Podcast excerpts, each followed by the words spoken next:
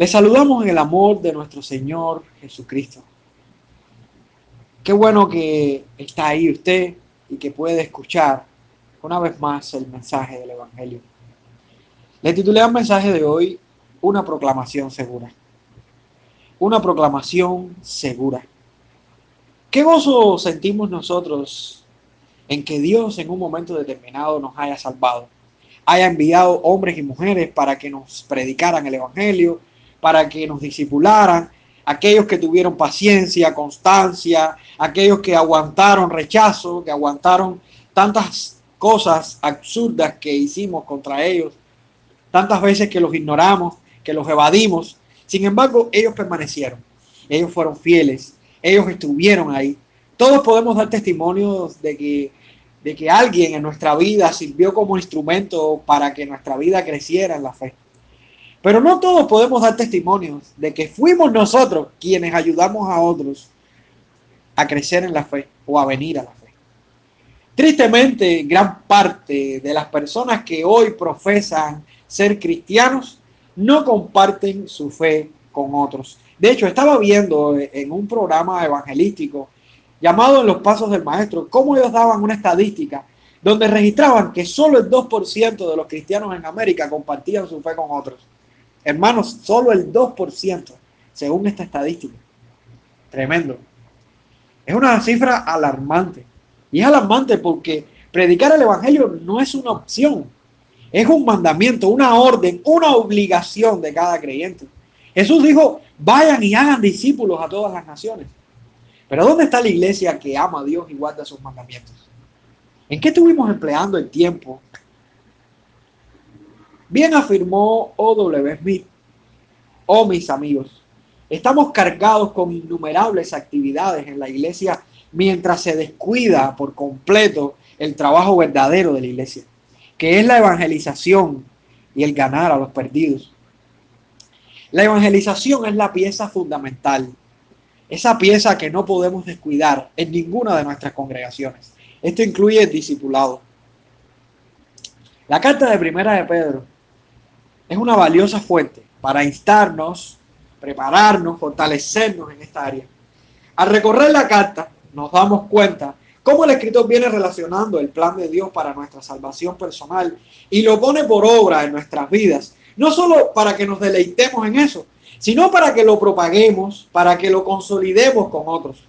Su primer capítulo y parte del segundo nos revela la obra que Dios desde la eternidad tuvo y desarrolló con su pueblo escogido, el cual recibe una nueva identidad, donde Dios nos sitúa en la categoría de linaje escogido, real sacerdocio, nación santa, pueblo adquirido por Dios. Pero ¿cree usted que el Señor desarrolló todo este magnífico plan para que nos quedemos con Él y no hagamos nada más? No, familia. Dios es un Dios bondadoso un Dios que pretende salvar a toda la multitud de aquellos que deben responder al Evangelio, como lo hicimos nosotros un día. Pero ¿a quién usará Dios para esto? ¿Cuál es nuestro propósito? ¿Cuál es nuestra encomienda?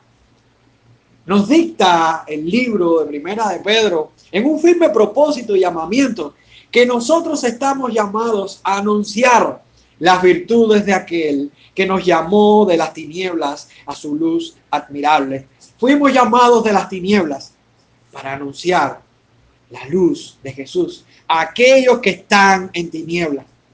Y de una manera secuencial, Pedro, a raíz de esta, de esta encomienda, nos viene desarrollando varias áreas en las que los cristianos servimos como testigos del Evangelio, en la propagación del Evangelio. Vemos cómo a mediados del capítulo 2 se va desarrollando un grupo de esferas donde el cristiano cumple la gran comisión. Por ejemplo, si vamos al capítulo 2, versículo del 11 y 12, se nos ruega que nos abstengamos de los deseos carnales, manteniendo buena nuestra manera de vivir, para no dar pretexto a los no creyentes de hablar mal de nosotros y de hecho que glorifiquen a Dios a raíz de nuestro testimonio. El capítulo 2, versículo 13 y 17 al 17, se nos recomienda someternos a cualquier institución humana para que haciendo el bien sea callada la ignorancia de los hombres insensatos. En versículo 18 al 25 se presenta un marco donde los cristianos que son sirvientes deben estar en toda sujeción a sus amos, cualesquiera que sean. Porque ese fue el ejemplo que nos dejó Cristo cuando Él sufrió ante sus opresores, para llevarnos a nosotros a la justicia del pastor y obispo de nuestras almas. Cuando llegamos al capítulo 3, versículo del 1 al 6, observamos a la mujer cristiana viviendo de una manera tan pura frente a su marido, ese marido que no conoce al Señor, quien le sirve como instrumento para que este hombre conozca al Señor. Su buena conducta le lleva a Cristo. También vemos en el capítulo 3, en el versículo 7, como predicamos la semana pasada, cómo los hombres tienen la responsabilidad de vivir con sus esposas en sabiduría, a las cuales deben tratar como vaso frágil y correderas de la gracia. ¿Pero para qué? Para que sus oraciones no sean estorbadas. Alguno de esos hombres tenía mujer inconversa, pero su buen testimonio despertaba la atención de esta mujer y las oraciones que este hombre hacía por su familia eran escuchadas por el Señor. ¿Y cree usted que todo esto está puesto por casualidad en el libro? No. Esto tiene un propósito y un sentido y es guiarnos a la necesidad de actuar de tal manera que los no creyentes que están a nuestro alrededor sean ganados para Cristo. Y es en este contexto, el contexto de la proclamación del Evangelio, donde juega un papel fundamental el texto de hoy. Si fuera a resumir el texto que vamos a compartir, diría que la práctica de la piedad es la herramienta que Dios utiliza para validar nuestra proclamación del Evangelio. Y aunque seamos llevados a padecer por causa de la justicia, culminaremos viendo a nuestro Señor Jesucristo en toda su gloria. Le invito a leer el capítulo 3, versículo 8 al 22 de Primera de Pedro. Hoy terminamos el capítulo 3 y dice la escritura, finalmente, sed todos de un mismo sentir, compasivos, amando fraternalmente, misericordiosos, amigables, no devolviendo mal por mal, ni maldición por maldición, sino por el contrario, bendiciendo, sabiendo que fuisteis llamados para que heredad, para que heredaseis bendición porque el que quiere amar la vida y ver días buenos, refrene su lengua del mal y sus labios no hablen engaño. Apártese del mal y haga el bien. Busque la paz y sígala, porque los ojos del Señor están sobre los justos y sus oídos atentos a sus oraciones. Pero el rostro del Señor está contra aquellos que hacen el mal. ¿Y quién es aquel que os podrá hacer daño si vosotros seguís el bien? Mas también si alguna cosa padecéis por causa de la justicia, bienaventurados sois. Por tanto, no os amedrentéis por temor de ellos, ni os conturbéis, sino santificad a Dios el Señor en vuestros corazones. Y estad siempre preparados para presentar defensa con mansedumbre y reverencia ante todo el que os demande razón de la esperanza que hay en vosotros, teniendo buena conciencia, para que en lo que murmuran de vosotros como de malhechores, sean avergonzados los que calumnian vuestra buena conducta en Cristo, porque mejor es que padezcáis haciendo el bien, si la voluntad de Dios así lo quiere, que haciendo el mal. Porque también Cristo padeció una sola vez por los pecados, el justo por los injustos, para llevarnos a Dios, siendo la verdad muerto en la carne, pero vivificado en espíritu, en el cual también fue y predicó a los espíritus encarcelados los que en otro tiempo desobedecieron, cuando una vez esperaba la paciencia de Dios en los días de Noé, mientras se preparaba el arca, en la cual pocas personas, es decir, ocho, fueron salvadas por agua.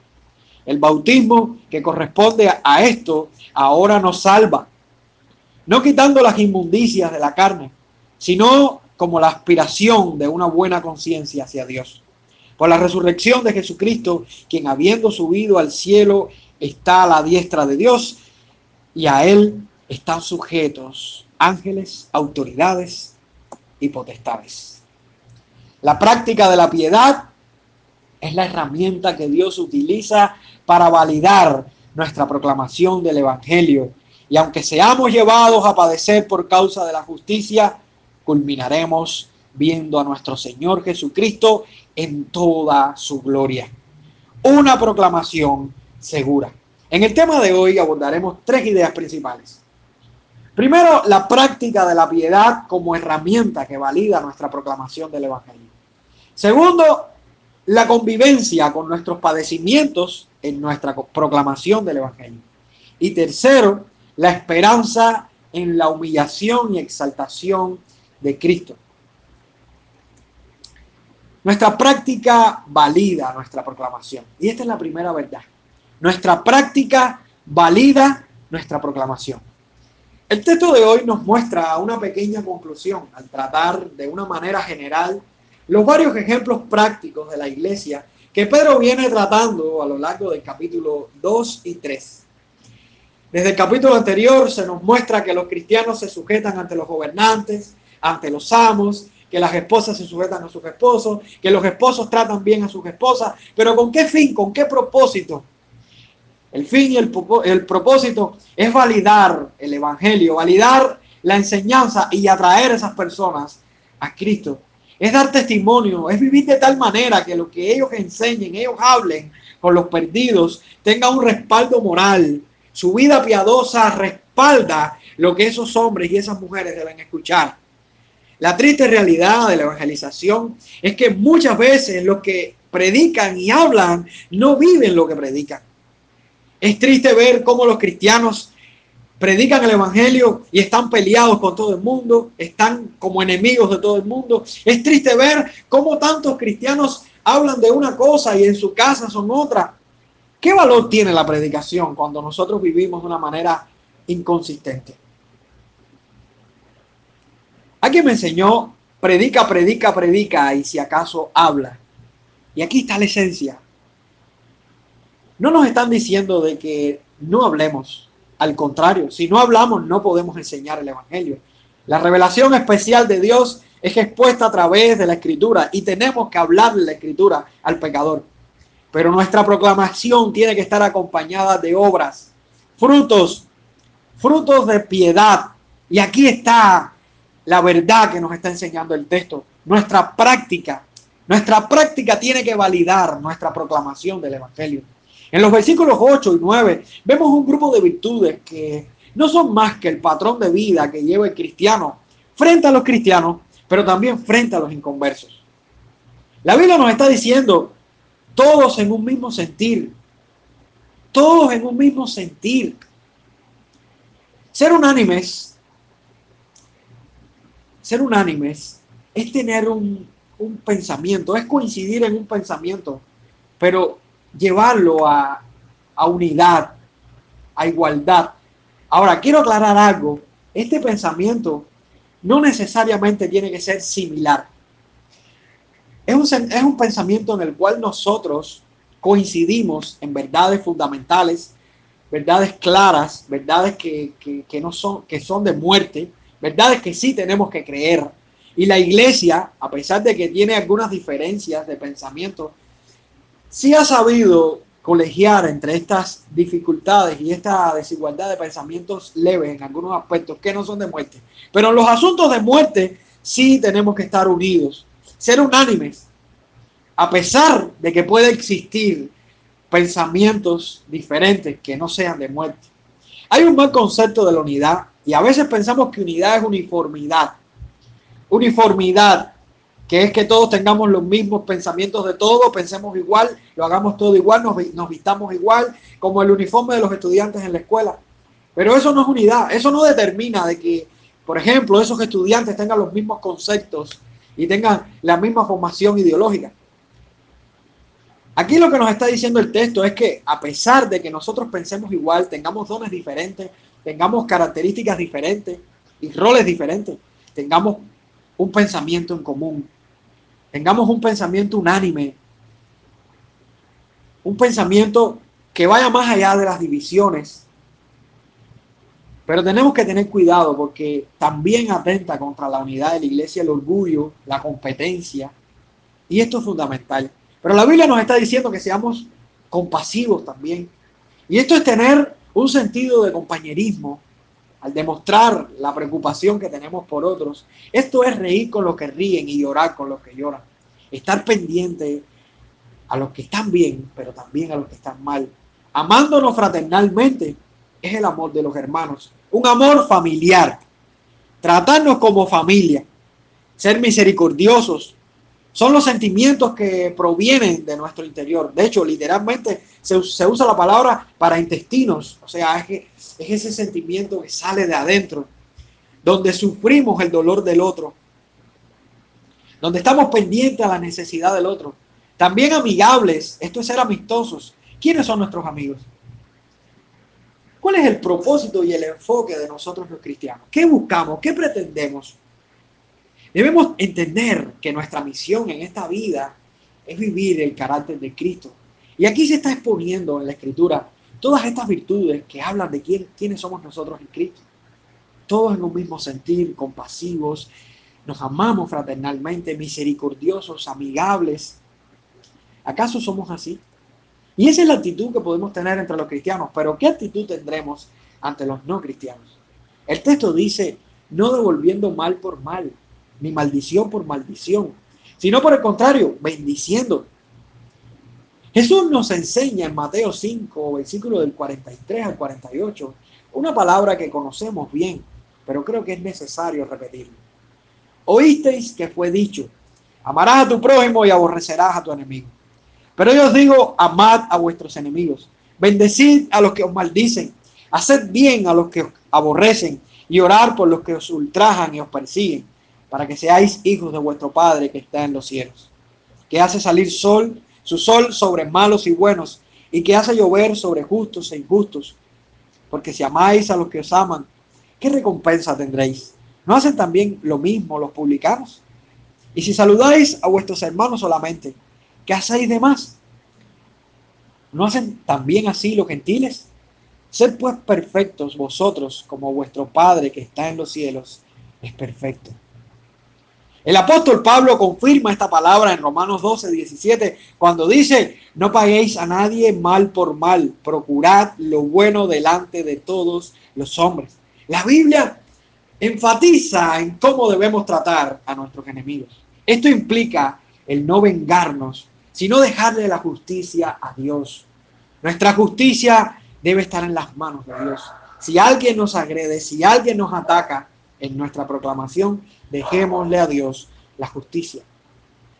Y nos gozamos en esto, porque como cristianos sabemos que el Señor nos resguarda.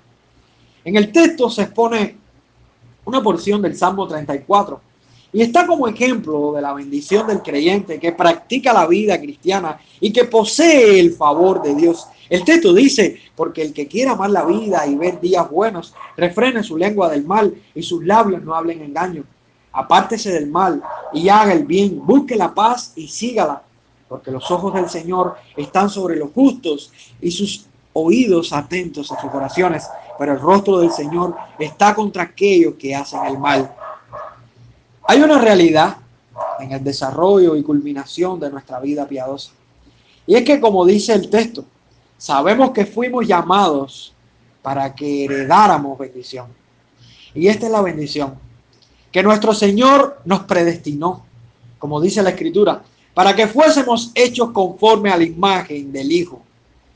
La bendición que gozamos los creyentes no radica en tener una vida eterna y abundante de una manera subjetiva, sino que nuestra vida objetiva, la objetiva, es puesta de manifiesto todos los días a la luz de la Escritura en nuestras buenas obras para con los creyentes, pero también para con por los que no son creyentes.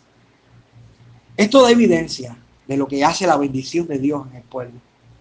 Cuando un cristiano goza de la vida de la piedad con todos en el favor de Dios, está seguro, está cimentado, está firme y puede decir, como Pedro afirma en forma de pregunta en el versículo 13, ¿y quién es aquel que nos podrá hacer daño si nosotros seguimos el bien? ¿Quién es aquel que nos podrá hacer daño si nosotros seguimos el bien? ¿Te has preguntado qué opinan las personas que te rodean sobre ti? Estás viviendo de tal manera que tanto los creyentes como los no creyentes pueden dar testimonio de que el evangelio que profesas es la verdad.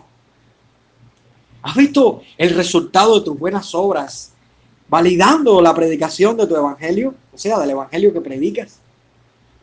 Hermanos, esto es muy importante. Es muy importante vivir de tal manera que nuestras palabras puedan tener un peso en la conciencia de esas personas. De nada nos sirve hablar, hablar, hablar, si cuando esas personas buscan un patrón de cambio, no ven en nosotros esa diferencia. Pensemos por un momento cómo estamos viviendo, a quién nos estamos dirigiendo, cómo estamos haciendo las cosas. Debemos tener en cuenta un detalle, porque no todo ese bien es contado como un camino por el que vamos rodeado de flores sin ningún contratiempo. El bien que recibimos de Dios no siempre viene acompañado de risas y cantos, a veces viene acompañado de llantos y oraciones.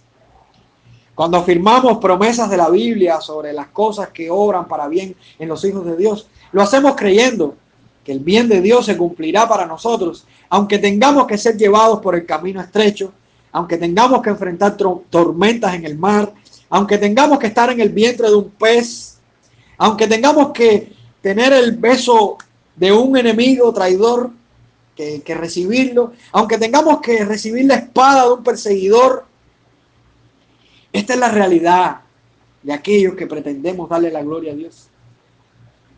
La práctica de nuestra piedad es la herramienta que Dios está utilizando para validar la proclamación del Evangelio. Y aunque tengamos que ser llevados a padecer por causa de la justicia, terminaremos viendo a nuestro Señor Jesucristo en toda su gloria. ¿Tendremos bendición en medio de nuestras aflicciones al predicar el Evangelio? Tras esta pregunta, les expongo el segundo punto, la segunda verdad del texto. Y es que nuestros padecimientos nos acompañan en nuestra proclamación. Quiero leerles nuevamente del versículo 14 al versículo 17. Mas también si alguna cosa padecéis por causa de la justicia, bienaventurados sois. Por tanto, no os amedrentéis por temor de ellos, ni os conturbéis, sino santificad a Dios el Señor en vuestros corazones y estad siempre preparados para presentar defensa con mansedumbre y reverencia ante todo el que os demande razón de la esperanza que hay en vosotros, teniendo buena conciencia para que en lo que murmuran de vosotros como de malhechores sean avergonzados los que calumnian vuestra buena conducta en Cristo. Porque mejor es que padezcáis haciendo el bien, si la voluntad de Dios así lo quiere, que haciendo el mal. Recordemos a nuestro Señor Jesucristo cuando dijo, bienaventurados sois, cuando por mi causa os vituperen y os persigan y digan toda clase de mal contra vosotros mintiendo. Gozaos y alegraos, porque vuestro galardón es grande en los cielos, porque así persiguieron a los profetas que fueron antes de vosotros. Gozaos y alegraos. Bienaventurados somos, bienaventurados, felices, dichosos, grandemente exitosos no está en nuestras manos poder evitar los padecimientos por causa de la justicia. Estos no son concedidos como mismo nos es concedida la salvación.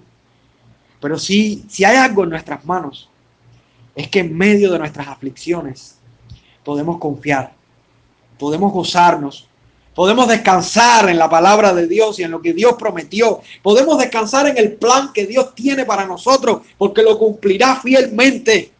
Y veremos estos obstáculos como piedras en el camino, pero piedras que podemos vencer, porque hay una meta, hay una meta que estamos persiguiendo.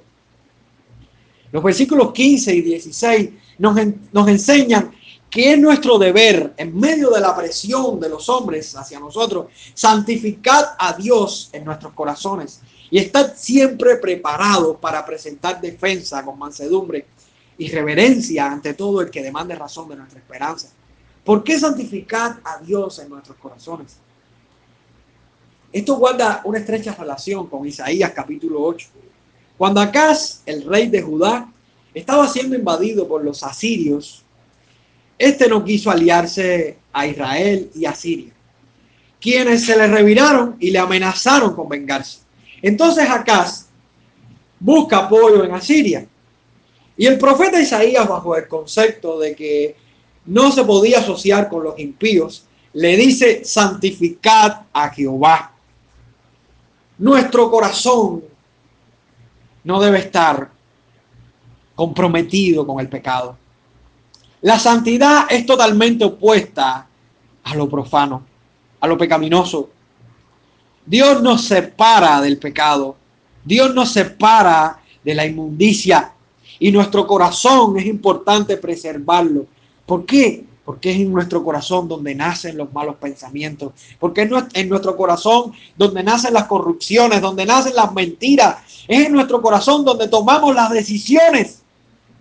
En nuestro corazón el que nos puede amargar, es nuestro corazón, el que nos puede, nos puede llevar a reaccionar mal ante un conflicto. El Señor está siendo santificado en nuestros corazones. Nuestros corazones deben ser limpiados cada día, expuestos, llevados a la cruz. Venir delante de Dios y abrir nuestro corazón, nuestra realidad y decirle, tal y como somos, Nuestros corazones deben ser purificados, porque a la abundancia del corazón habla la boca. Y nuestra boca va a hablar. Por eso el texto nos dice que debemos estar siempre preparados para presentar defensa con mansedumbre y reverencia ante todo el que demande razón de nuestra esperanza.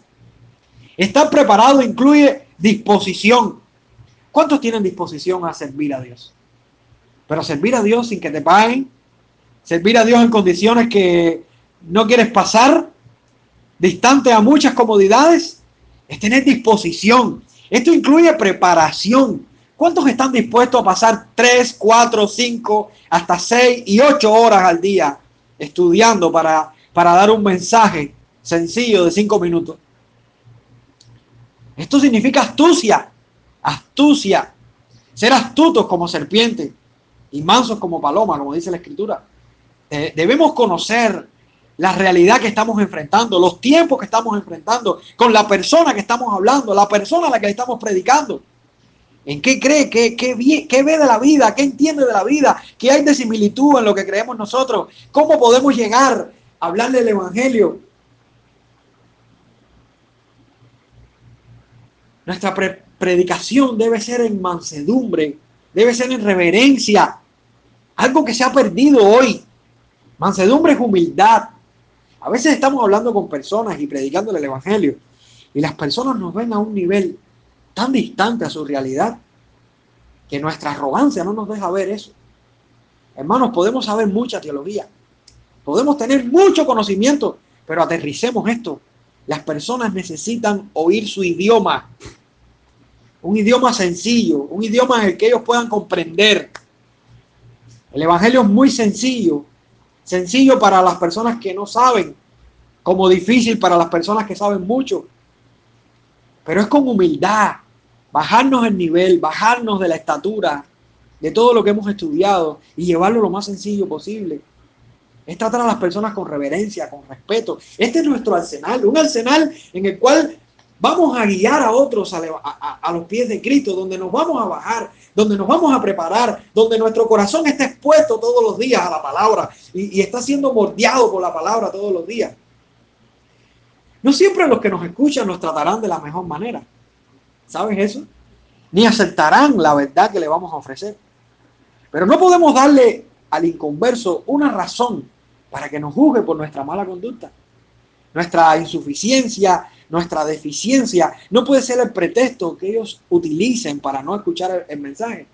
Es mejor que nos tilden de fanáticos, locos, ciegos, tontos, no importa lo que nos tilden, pero nunca nos pueden tildar de inmorales o perversos. Como dice el texto, porque mejor es que padezcáis haciendo el bien, si la voluntad de Dios así lo quiere, que haciendo el mal. Al final la vida ha demostrado que padeceremos, todos padeceremos, lo mismo por nuestras malas decisiones que tomemos, como por decisiones que no tomemos y que viene el mal porque nos cae de gracia. Pero ante el padecimiento es muy importante y es mejor que sea por la razón injusta de alguien que nos rechace o predicar el Evangelio. Es mejor padecer de esta manera que haciendo el mal, que haciendo las cosas que no están bien. Miremos el ejemplo de Cristo Encontremos consuelo en nuestro Señor Jesucristo.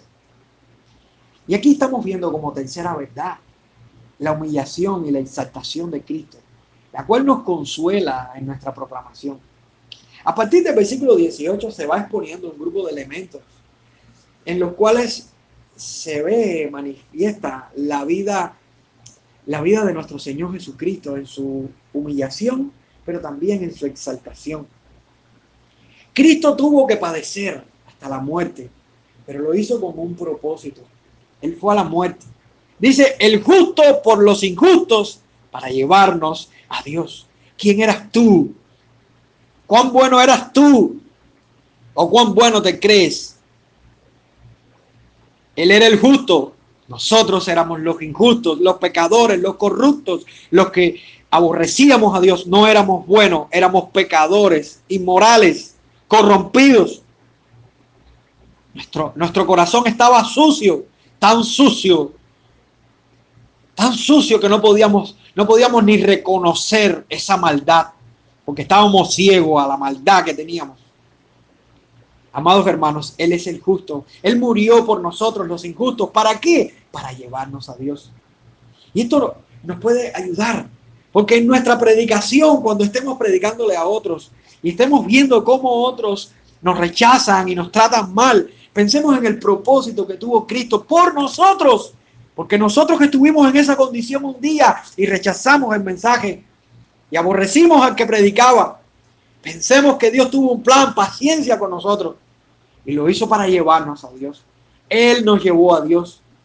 Aunque Cristo fue llevado a la muerte y tuvo que padecer y murió, también Cristo fue vivificado en el Espíritu. El texto lo dice aquí bien claramente. Él fue vivificado en el Espíritu. Él sufrió y su sufrimiento lo llevó a la muerte y sufrió tan grande que fue llevado a esa cruz hasta el punto de decir, Padre, ¿por qué me has abandonado? Ahí él sintió la ira y el castigo de Dios. Ahí él sintió lo que se siente bajo el castigo de Dios. Pero él fue vivificado. Después de la noche viene el día. Después de la tristeza viene, el, ya, eh, viene la alegría. Después de la muerte viene la resurrección. Y Cristo resucitó. Y aquí está la gloria de Cristo. Aquí está la exaltación de nuestro Señor Jesucristo.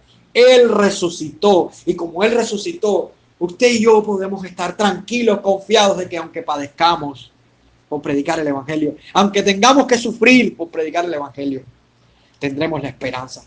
Aunque nuestros cuerpos sean llevados al matadero y sean llevados a una máquina de moler carne, tendremos la esperanza de que Él nos resucitará un día, de que estaremos con Él por la eternidad. Es curioso ver cómo el texto habla de Noé y del Espíritu de Cristo, o sea, de Cristo, cómo en el Espíritu estaban los días de Noé. Y esto nos da consuelo, nos da esperanza. Y quisiera leer un momento aquí el texto, porque quiero hacer un paréntesis en este momento, donde dice el texto en el versículo 19 y 20, en el cual también fue y predicó a los espíritus encarcelados, los que en otro tiempo desobedecieron cuando una vez esperaba la paciencia de Dios en los días de Noé, mientras se preparaba el arca, en la cual pocas personas, es decir, ocho, fueron salvadas por agua. Hay una frase que nos hace pensar de este texto erróneamente, y es la frase, eh, Cristo descendió a los infiernos. Es una frase bastante, muy importante en, en, el Evangelio y en la iglesia, en la historia de la iglesia, y muy discutida en la historia de la iglesia. Esta frase proviene, no está en la Biblia, pero proviene de, del credo apostólico. ¿Qué cosa era el credo apostólico? El credo apostólico era un documento, de hecho, un documento oficial de la iglesia primitiva que resume las enseñanzas de los apóstoles. Aunque en su forma más sencilla, este credo data de los primeros años del siglo II y se utilizaba para preparar a quienes iban a bautizar, en la defensa contra falsas doctrinas, para establecer los artículos fundamentales de la salvación. No fue hasta el siglo IV aproximadamente que esta frase vino a ponerse en el credo. Cristo descendió a los infiernos. Y fue incluida como un elemento explicativo de la muerte de Cristo. Hay muchas posturas y posiciones históricas sobre qué significa que Cristo descendió a los infiernos. Hay de todos los extremos. De hecho, les puedo mencionar algunas. Por ejemplo, Agustín creía que esto se estaba refiriendo a la preexistencia de Cristo, o sea, Cristo antes de haber nacido, que existía. ¿Cómo fueron apariciones de Cristo en la que Cristo predicó el Evangelio literalmente a las personas en el tiempo de Noé. Los católicos, por ejemplo, creen que es literal que Cristo cuando muere descendió al limbo donde estaban presos los creyentes del Antiguo Testamento y ahí predicó. Los luteranos creen que es la primera etapa de la exaltación de Cristo desde su muerte en una marcha de triunfo hasta su resurrección. Los anglicanos, que son los que más he visto que se parecen a, una gran parte de los que creen esto, aquí en Cuba por lo menos, creen que Cristo, mientras tenía su cuerpo en el sepulcro, su alma descendió a la parte del abismo, donde se llamaba paraíso, donde expuso la plena verdad a las almas justas que no tuvieron en otro tiempo la oportunidad. Esto lo creía también Clemente de Alejandría. Pero los reformadores llegaron a un punto en el cual llegaron a una comprensión, después de haber analizado todo este bagaje teológico y todo lo que pensaron las personas y, y entendiendo los manuscritos, entendiendo los textos que se usan para validar esto, que ninguno de esos textos prueba esto literalmente. Ellos llegaron a un consenso donde ellos expresaban la idea de lo que se estaba tratando aquí, la idea de que Cristo sufrió los tormentos del infierno tanto en el Getsemaní como en la cruz. O sea, a lo que se está refiriendo según los reformadores, esta frase, es que Cristo sufrió esos tormentos del infierno. En el momento de Getsemaní, cuando él dijo, Padre, si es posible, quita de mí esta copa. Y en los momentos de la cruz, donde dijo, Padre, ¿por qué me has abandonado? O sea, en, estas, en estos momentos críticos. En mi opinión personal, y tras investigar a teólogos como Gabino, Hodge, Berkov, Gruden, Hendrickson, eh, me detuve a leer bastante sobre el tema. Creo que la fuerza de la frase hace, o sea, está más relacionada a dos ideas. Yo coincido con la segunda, pero hay bastantes personas que creen en la primera que son de peso fuerte. La primera es acentuar, lo que significa es eh, la palabra infierno acentuando la muerte física, como mismo lo hacía el Antiguo Testamento y el Nuevo Testamento con la palabra Seol y Hades. Seol en el hebreo y Hades en el, en el, en el griego. ¿Qué es lo que pasa? Que la palabra Seol no siempre, por ejemplo, se usó para hablar de infierno como el lugar donde iban las almas perdidas, sino también se usaba como muerte, literalmente. Fue al Seol, se murió. Y asimismo mucha gente lo ve. Pero yo me identifico un poquito más y creo que es el punto en el cual yo me, o sea, me, me uno y creo que Cristo en la cruz sufrió los tormentos y los sufrimientos a la magnitud que se siente el pecador en el infierno. O sea, en el momento de la cruz, fue tan duro para Cristo. Esa ira de Dios fue tan fuerte en la persona de Cristo que Él sufrió esos padecimientos a la magnitud que se siente en el infierno. Y quiero que pensemos por un momento. El infierno que nos tocaba a nosotros Cristo lo padeció en esa cruz. Lo que se siente en el infierno, por lo que están gritando ahora muchas personas en ese, en ese lugar de tormento, es lo que se siente, lo que sintió Jesús en esa cruz. Y llevando esta frase y entendiéndola a la luz de la teología, quisiera ahora volver y cerrar el paréntesis y volver al texto y entender qué es lo que quiere decir el texto específicamente, que no tiene que ver con esto que hemos hablado. Porque el texto está haciendo otro enfoque. Recuerde que estamos hablando de predicación de la palabra. Recuerde que estamos hablando de anunciar el Evangelio. Y que se está poniendo un ejemplo de Cristo eh, que en los días de Noé, en su espíritu, estaba en Noé, predicándole esas almas que estaban ahí perdidas.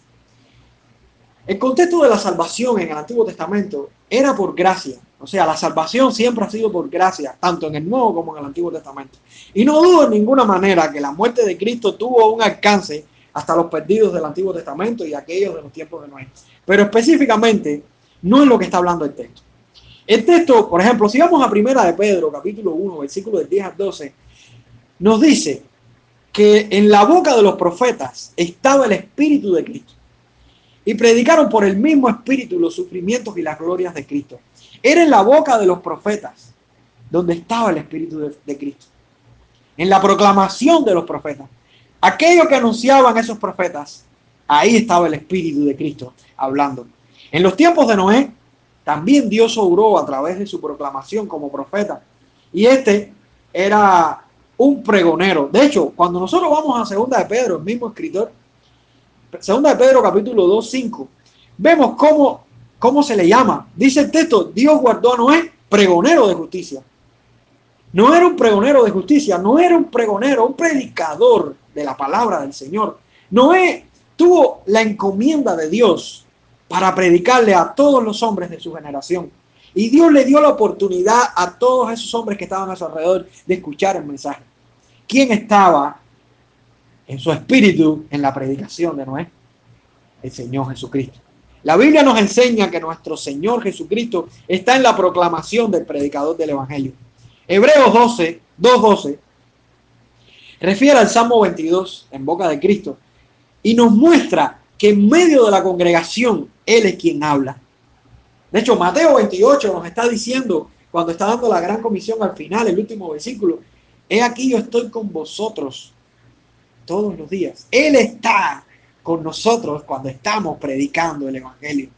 Su predicación, su espíritu está ahí convenciendo y, llevando en juicio y justicia a aquellos que no quieren creer.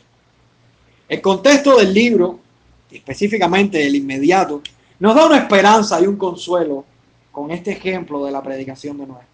Noé predicó el Evangelio cuando Dios le dio la encomienda de construir el arca para juicio de los impíos y salvación de los creyentes, que en este caso fue su familia, ocho personas.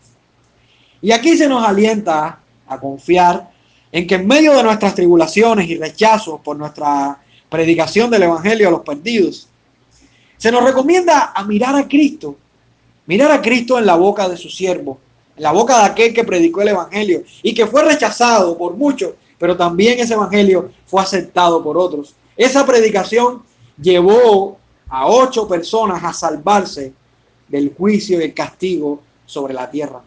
Es en un, es en un contexto de la predicación de la palabra donde es expuesto esta, esta verdad. Y tenemos que confiar en esto. Tenemos que confiar de que cuando estemos predicando la palabra del Señor, nuestro Señor Jesucristo está interactuando. Nuestro Señor Jesucristo está interactuando aunque nos rechacen, aunque nos desprecien. Aquí estamos viendo los padecimientos y la exaltación de Jesucristo. Y, la, y el texto termina en el versículo 21 y 22, donde dice, el bautismo que corresponde a esto ahora nos salva.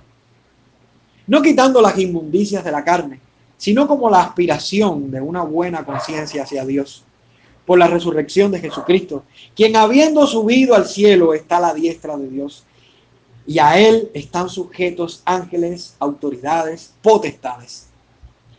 Es un hecho glorioso que aquellos que somos bautizados en el nombre del Padre, del Hijo y del Espíritu Santo, testificamos de lo que representa el poder de la resurrección en la nueva vida que tenemos en Cristo.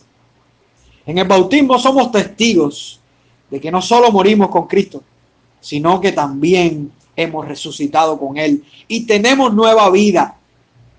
Nuestra novedad consiste en que le damos la gloria y que vemos la grandeza de nuestro Dios y Salvador Jesucristo. Nuestro Dios y Salvador Jesucristo. Es Jesucristo quien resucitó para darnos vida abundante en esta vida y después de esta. Es Jesucristo quien subió al cielo e intercede como sacerdote por los santos delante del Padre. Es Jesucristo quien está a la diestra de Dios asociado con Él en gloria y dominio por todos los siglos. Es Jesucristo quien vendrá un día, no muy lejano, y regresará por su iglesia con gran poder y gloria para dar sentencia a todos los hombres. Nuestra proclamación es segura, porque nuestra proclamación predica la verdad del Evangelio, porque Cristo está en medio de nuestra predicación, porque su Espíritu opera en medio de la palabra que estamos dando. Amados hermanos, hoy les exhorto, les exhorto a predicar el Evangelio.